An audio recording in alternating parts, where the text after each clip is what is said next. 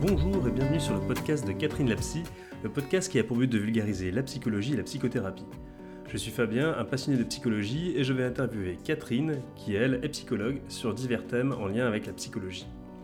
Ce podcast est issu de la version vidéo disponible sur YouTube dans laquelle nous parlons de l'empathie. Ça tombe bien car ce mot que j'entends beaucoup est pourtant très flou pour moi. Qu'est-ce que c'est que vraiment l'empathie? Comment les psys s'en servent et est-ce que ça peut se travailler? C'est ce que nous verrons dans cette interview de Catherine. Si vous appréciez notre travail, pensez à nous laisser une note et un commentaire sur votre plateforme de podcast préférée. Ça nous permettra de nous faire connaître et va nous encourager à poursuivre dans cette aventure. Et si le thème de la psychologie vous intéresse et que vous voulez en savoir plus, vous pouvez vous abonner à la Lettre Psy, notre newsletter qui sort toutes les deux semaines. Catherine et moi, nous vous proposons des articles de fond, des chroniques de livres, de films, de jeux vidéo, mais tout ça en lien avec la psychologie. Vous y trouverez aussi toute notre actualité avec les infos sur les prochains lives et nos sorties de vidéos et de podcasts. Pour vous abonner, rendez-vous sur catherinelapsy.com tout attaché. Qu'est-ce que c'est que l'empathie? Alors j'ai promis dans cette vidéo de parler moins vite que dans la dernière où euh, j'étais un petit peu euh, au taquet et qui a peut-être empêché certaines personnes de bien comprendre mon propos. Est-ce que c'est ça être empathique? peut-être, peut-être. Parce que l'empathie, c'est la compréhension de l'état psychique de l'autre ou la connaissance euh, de ses émotions. Mais je vous dis ça alors que finalement, si vous cherchez une définition de l'empathie, ça va pas être si simple que ça de trouver quelque chose qui est homogène. C'est pas si bien défini que ça.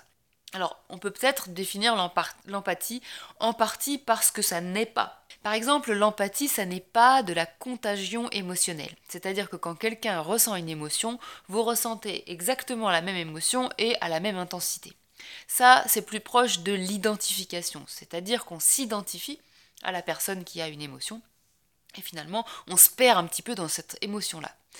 Dans l'empathie, il y a vraiment une conscience assez claire de la différence entre soi et l'autre, qui n'existe pas vraiment dans l'identification, où on peut être presque collé à l'autre et on pourrait presque être avec un seul cerveau émotionnel si on, voyait ça euh, de manière imagée. Donc ce n'est pas la même chose d'être une éponge émotionnelle que d'être dans l'empathie, où là on va être plus dans un fonctionnement de compréhension et... Euh, de connaissance de ce qui se passe euh, pour l'autre. L'empathie, ce n'est pas non plus de la sympathie.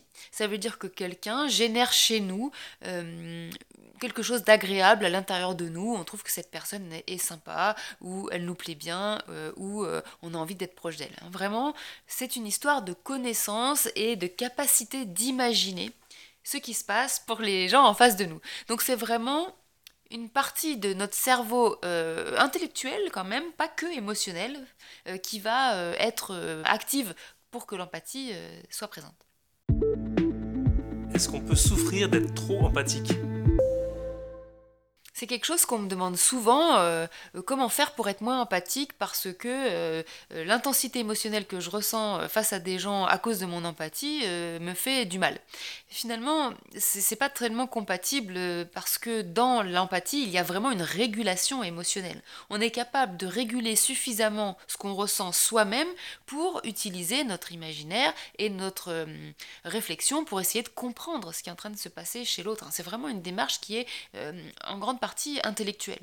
Sinon, quand on est vraiment impacté par les émotions de l'autre, on va plutôt parler de euh, émotionnelle, de contagion émotionnelle, d'identification, et ça c'est autre chose. Ça veut dire qu'on a des difficultés possiblement à mettre une frontière entre ce qui se passe pour l'autre et ce qui se passe pour nous. Alors que dans l'empathie, c'est quelque chose qui est assez clair. Ce qui est à l'autre lui appartient vraiment. Ça ne veut pas dire que ça ne peut pas nous toucher, mais il y a vraiment une frontière entre ce qui touche l'autre et ce qui se passe pour l'autre et ce qui se passe pour nous. Hein. On n'est pas dans un envahissement, il y a vraiment la notion de régulation émotionnelle par rapport à ça. Donc pour être vraiment dans l'empathie, ça nécessite d'avoir d'abord fait un travail de régulation émotionnelle, ça veut dire qu'on sait euh, ne pas se laisser envahir par un certain nombre d'émotions qui parfois nous envahissent tout au long de la journée ou tout au long de notre vie, et que du coup on va pouvoir utiliser une énergie pour chercher à savoir ce qu'il y a pour l'autre. Parce que l'empathie, comme justement ça nécessite des capacités imaginatives et intellectuelles, ça prend pas mal d'énergie au cerveau et notamment à notre cortex. Donc euh, si on est trop envahi par l'émotion, notre cerveau n'aura pas l'énergie suffisante pour pouvoir vraiment être dans cette compréhension. Donc la frontière entre l'empathie et la contagion émotionnelle, euh, elle est vraiment à prendre en compte et euh, à ne pas euh, confondre l'un avec l'autre. C'est pas tout à fait la même chose. Si on est dans une contagion émotionnelle, oui, effectivement, on peut souffrir d'intensité émotionnelle trop forte et il va y avoir un travail de frontière à faire, de distinction claire entre soi et l'autre à travailler. Alors que dans l'empathie, ça c'est quelque chose qui existe déjà et on n'a pas besoin de mettre cette frontière en place et donc on n'a pas forcément de souffrance. En revanche, on peut dire que être très empathique, ça peut être fatigant. C'est-à-dire que comme ça nécessite des capacités corticales, donc euh, cérébrales du cortex, ça, dépense pas mal d'énergie et là on peut être fatigué, euh, ce qui fait que parfois on peut avoir envie de ne pas être empathique. L'autre il se passe quelque chose pour l'autre et on n'a pas envie d'essayer de le comprendre parce qu'on est crevé et que on a plutôt envie de se coucouner et de se recentrer sur soi. Mais ce qui n'est pas tout à fait la même chose d'être fatigué ou d'être envahi euh, par une émotion qui nous ferait souffrir. En quoi est-ce une compétence importante pour un psy? Alors plus qu'important, je dirais que c'est une compétence primordiale. Pourquoi? Parce que euh, si on ne peut pas imaginer euh, ce qui se passe pour l'autre alors qu'on ne l'a jamais vécu, il y a plein de choses qu'on va pas pouvoir traiter. Parce que sinon, il faudrait que les psys aient vécu absolument euh, toutes les situations traumatisantes de la Terre et tous les troubles possibles et inimaginables pour pouvoir aider les personnes qui les vivent. Et en plus de ça, même avoir vécu soi-même un trouble ou un traumatisme, ça ne veut pas dire que les gens qui ont vécu la même chose que nous l'ont vécu exactement de la même manière. Donc ça permet de comprendre des choses qu'on a soi-même jamais vécues, jamais rencontrées, euh, jamais croisées dans notre vie, en fonction de ce que l'autre émet euh, dans sa communication verbale et non verbale. Donc si euh, on veut pouvoir aider tout un tas de gens et accompagner tout un tas de gens qui ont plein de troubles différents, c'est important qu'on soit capable d'utiliser notre imagination et notre réflexion pour pouvoir imaginer ce qui est en train de se passer pour la personne et qu'elle se sente comprise parce que c'est une grande partie du travail de psychothérapie de faire en sorte que les gens puissent se sentir compris parce que ça leur permet de se sentir euh, avoir de la valeur suffisante, euh, être en sécurité aussi suffisamment. Et donc euh, ça, va être aidant. Et puis nous ça va nous permettre si on peut comprendre ce qui se passe pour elles et pour eux bah, de leur proposer des traitements adaptés à leur situation. Est-ce que l'empathie est quelque chose d'inné? je l'ai dit comme ça parce que souvent, euh, c'est ce que les personnes ont l'air de penser que ce serait inné et puis on naîtrait avec euh, cette capacité ou non. C'est une capacité qui se travaille, qui se développe, le fait de se mettre à la place de quelqu'un et puis d'en ressentir quelque chose euh, de manière qui ne soit pas envahissante. Mais par contre, dites-vous que déjà, ça va se travailler, mais ça va se travailler de manière différente en fonction du contexte. On sera empathique de manière différente en fonction de notre personnalité mais aussi en fonction de notre vécu, parce qu'il y a des choses qui sont plus faciles pour chacun ou chacune d'entre nous à comprendre que d'autres, qui vont nous demander plus ou moins d'efforts. Et donc, euh, dans notre cerveau, ben, les, expériences passées qui nous permettent d'évaluer le présent ne ben, vont pas être les mêmes. Il va y avoir aussi euh, la proximité avec la personne, hein, euh, le fait qu'on soit plus ou moins proche, qu'on ait aussi de la sympathie pour une personne, ben, ça va changer nos capacités empathiques pour elle. Il y a aussi les idées qu'on va se faire sur certaines choses que euh, les personnes face à nous ont vécues, qui font faire qu'on sera plus ou moins empathique. Donc euh, l'empathie, ça va se travailler, mais ça va pas être uniforme pour tout le monde. Euh, déjà, on va être tous empathiques, différents les uns des autres et les unes des autres. Et puis, en fonction des personnes qu'on aura en face de nous, ben, on sera pas forcément toujours aussi empathique. Et il y a des personnes avec qui on pourra jamais être empathique parce que leur personnalité, et puis aussi leur histoire de vie qui résonne en nous, euh, euh, puis les opinions qu'on a qui sont contraires à ce que ces personnes disent font que même si vous êtes psy et que ça fait partie de votre outil de travail de savoir être empathique, ben, il y a des personnes avec qui vous ne pourrez pas l'être. Donc dans ce cas-là, c'est important d'avoir en tête que d'autres personnes pourront être empathiques avec cette personne-là. Et puis si vous êtes psy, bah, de réorienter. Et puis si c'est un ami ou une amie, de dire bah écoute, moi je peux pas trop t'aider là-dessus, je n'arrive pas à avoir beaucoup d'empathie pour ce que tu dis. Donc euh, peut-être tu pourrais aller en parler à telle autre personne. Mais vraiment, on peut tout à fait apprendre. Euh, à euh, se mettre à la place de l'autre. C'est un travail euh, de plasticité cérébrale, hein, comme un autre. Et euh, si vous ne le faites pas de manière intuitive, parce que peut-être vous n'avez pas reçu d'empathie vous-même, peut-être vous n'avez jamais vu de personne qui était empathique et donc vous n'avez pas de modèle d'empathie, bah, c'est normal que vous ne sachiez pas le faire, mais ça peut tout à fait se développer et se travailler. D'ailleurs, Fabien, qui a commencé à faire de la CNV, euh, a pu dire dans un podcast que peut-être vous avez déjà entendu que euh, eh ben, il y avait euh, un module sur comment travailler son empathie qu'il avait très envie de faire. Et donc voilà, ça, ça, montre que c'est vraiment quelque chose qu'on peut travailler. Si vous avez des difficultés à comprendre des situations que vous n'avez jamais vécues, mais surtout ne vous découragez pas, ça peut tout à fait aller se travailler. As-tu des conseils pour travailler son empathie?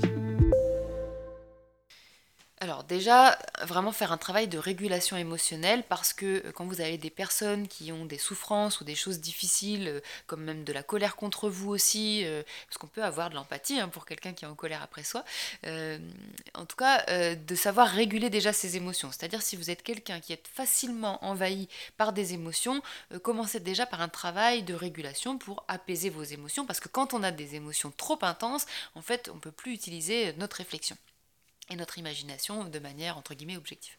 Une chose qui peut aider ensuite, c'est de se poser la question, euh, moi, si j'étais dans cette situation, comment je réagirais? Hein, c'est-à-dire on imagine que nous, on est dans cette situation et on essaye de rester attentif à ce qu'on ressentirait. Ça ne veut pas dire que la personne qui est face à vous ressent la même chose que ce que vous, vous ressentiriez, mais ça peut vous donner quand même des pistes qui montrent que vous voulez comprendre et peut-être vous allez dire, ben moi si j'étais dans cette situation, je ressentirais ça, est-ce que c'est ça pour toi? Faites l'expérience de demander à quelqu'un de vous dire ça quand vous lui expliquez quelque chose de difficile, vous allez voir que vous vous sentez déjà un peu compris. Vous voyez que la personne fait cet effort d'essayer de comprendre ce qu'il se passe pour vous, même si elle ne comprend pas du premier coup. Autre chose que vous pouvez faire, c'est vous rappeler de situations dans lesquelles vous avez vu des personnes qui étaient dans la situation qu'on est en train de vous décrire. Et dans ce cas-là, vous allez pouvoir voir comment elles se sont comportées, qu'est-ce qui s'est passé pour elles, et vous dire, bah tiens, dans cette situation que moi je connais pas du tout, j'ai vu des gens qui réagissaient de, telle manière, et ça peut vous donner une indication, une connaissance de comment on peut euh, se comporter dans ces situations-là. Donc tout ce qui va vous aider à comprendre comment ça se passe dans la tête de quelqu'un qui vit ça ou qui vit ça, eh ben, ça va pouvoir vous permettre d'utiliser votre imagination petit à petit sans avoir besoin de ces exemples-là pour euh, comprendre bah, les autres. Alors l'empathie, ça sert à quoi? Dans toutes les recherches que j'ai faites euh, pour euh, préparer cette vidéo, je n'ai pas trouvé la réponse à cette question.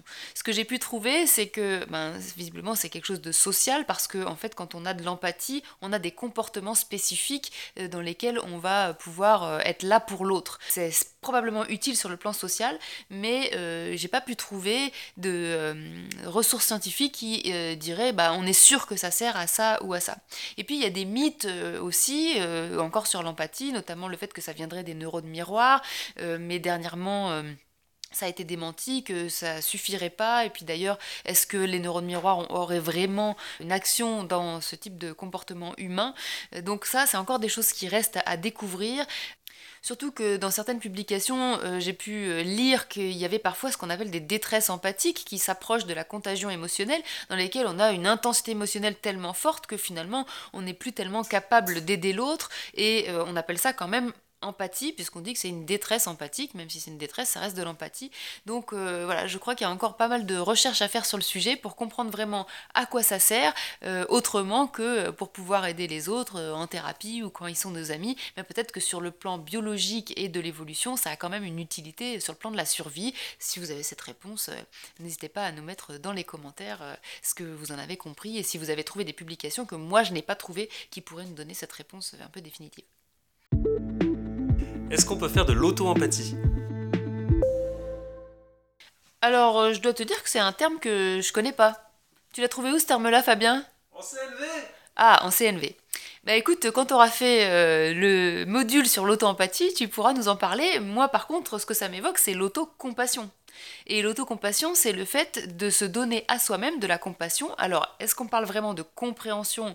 Je dirais pas tout à fait ça dans la compassion, parce qu'on n'est pas obligé de comprendre exactement ce qui se passe pour nous-mêmes, mais par contre, on peut se le pardonner et euh, avoir euh, de, la compassion pour nous en se disant que ben, on a le droit de sentir ce qu'on sent, on a le droit de penser ce qu'on pense, et que euh, c'est pas si grave si on a fait ou si on a dit telle ou telle chose, et que ben, peut-être on va pouvoir réparer éventuellement, etc. C'est-à-dire un petit peu d'être moins sévère qu'on peut avoir l'habitude de, l'être, et de s'aimer suffisamment pour pouvoir bah, se pardonner des erreurs, parce que bah, c'est juste le fait d'être être humain, et euh, ce serait illusoire de penser qu'on va toujours tout faire parfaitement. D'ailleurs, ça met euh, beaucoup de pression.